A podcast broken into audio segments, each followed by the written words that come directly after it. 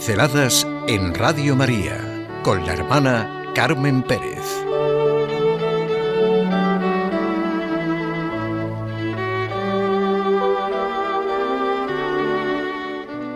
Jesucristo en la cruz. Mi reflexión está centrada en un escrito de Joseph Ratzinger.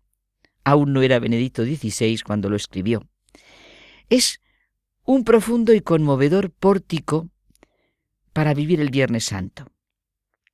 Sabemos cómo le gusta la música, por eso no nos extraña que empiece su reflexión recordando las grandes composiciones musicales en torno a la pasión que escribió Juan Sebastián Bach y que muchos escuchamos en la Semana Santa con una emoción siempre nueva. Composiciones que encierran en sí, rodeadas de una belleza admirable, el misterioso acontecimiento del Viernes Santo, las pasiones de Bach no hablan de la resurrección, todas terminan con la sepultura de Jesús, pero están llenas de la certeza de la Pascua, de esa certeza de la esperanza que ni siquiera en la noche de la muerte se apaga.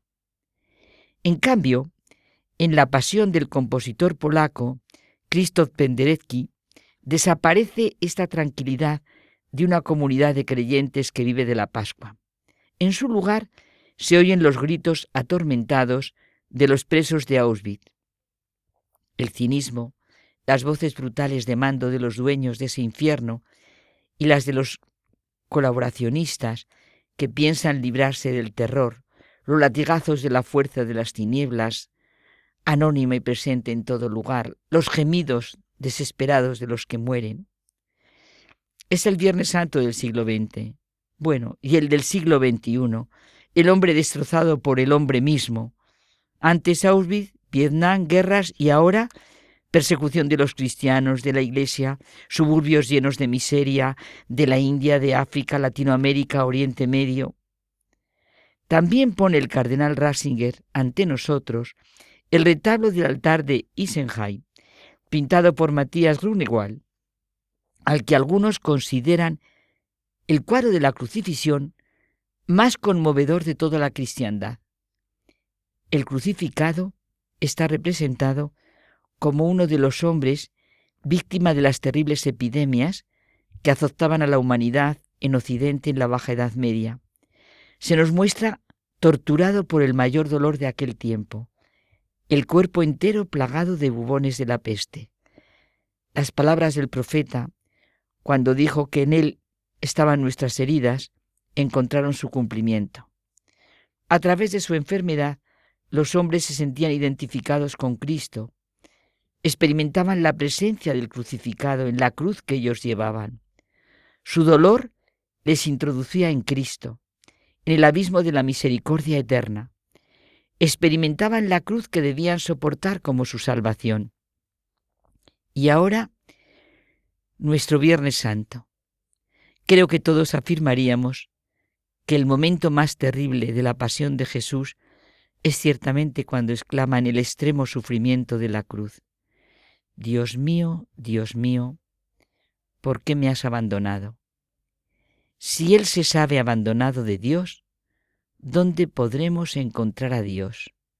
¿No es este el eclipse del sol en el que se apaga la luz de este mundo? Siempre escuchamos este grito. ¿Dónde estás, Dios? Tú que creaste un mundo en el que continuamente se puede ver cómo sufren terriblemente inocentes criaturas, dolores y sufrimientos que no parecen tener sentido.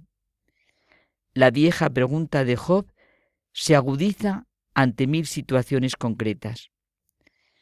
A veces adopta un tono petulante y malicioso porque en un mundo como el nuestro suceden las cosas que suceden y entonces algunos piensan que no se puede hablar seriamente de un Dios que nos ama. Pero nada disminuye la autenticidad de la pregunta que Cristo se hace y que surge con una fuerza única. Ya es la exclamación con la que nos sentimos unidos. Dios mío, Dios mío, ¿por qué me has desamparado? Se trata de una pregunta que no se puede responder con palabras y con argumentos, porque alcanza una profundidad que excede a la inteligencia los que creer, los que creen poder dar una respuesta con palabra e ideas inteligentes, están abocados al mismo fracaso que los amigos de Job.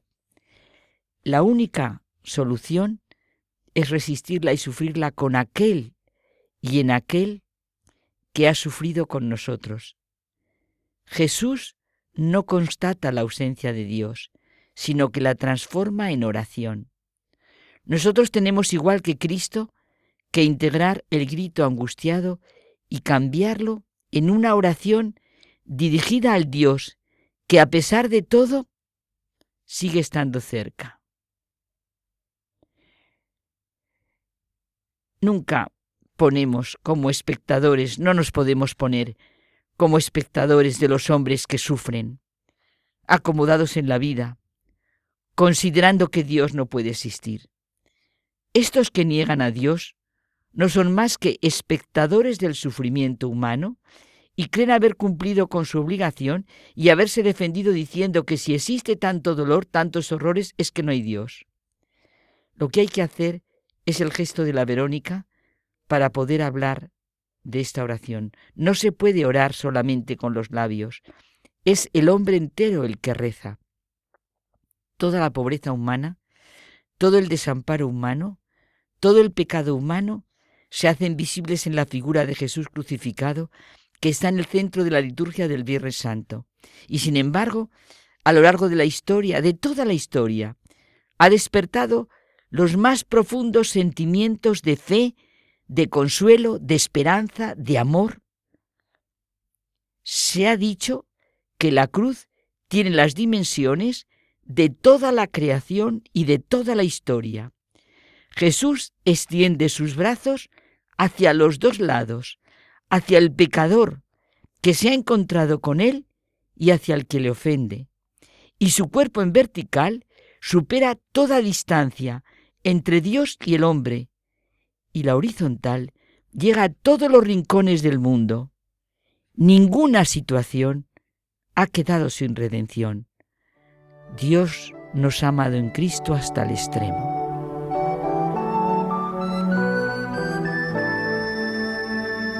Pinceladas en Radio María con la hermana Carmen Pérez.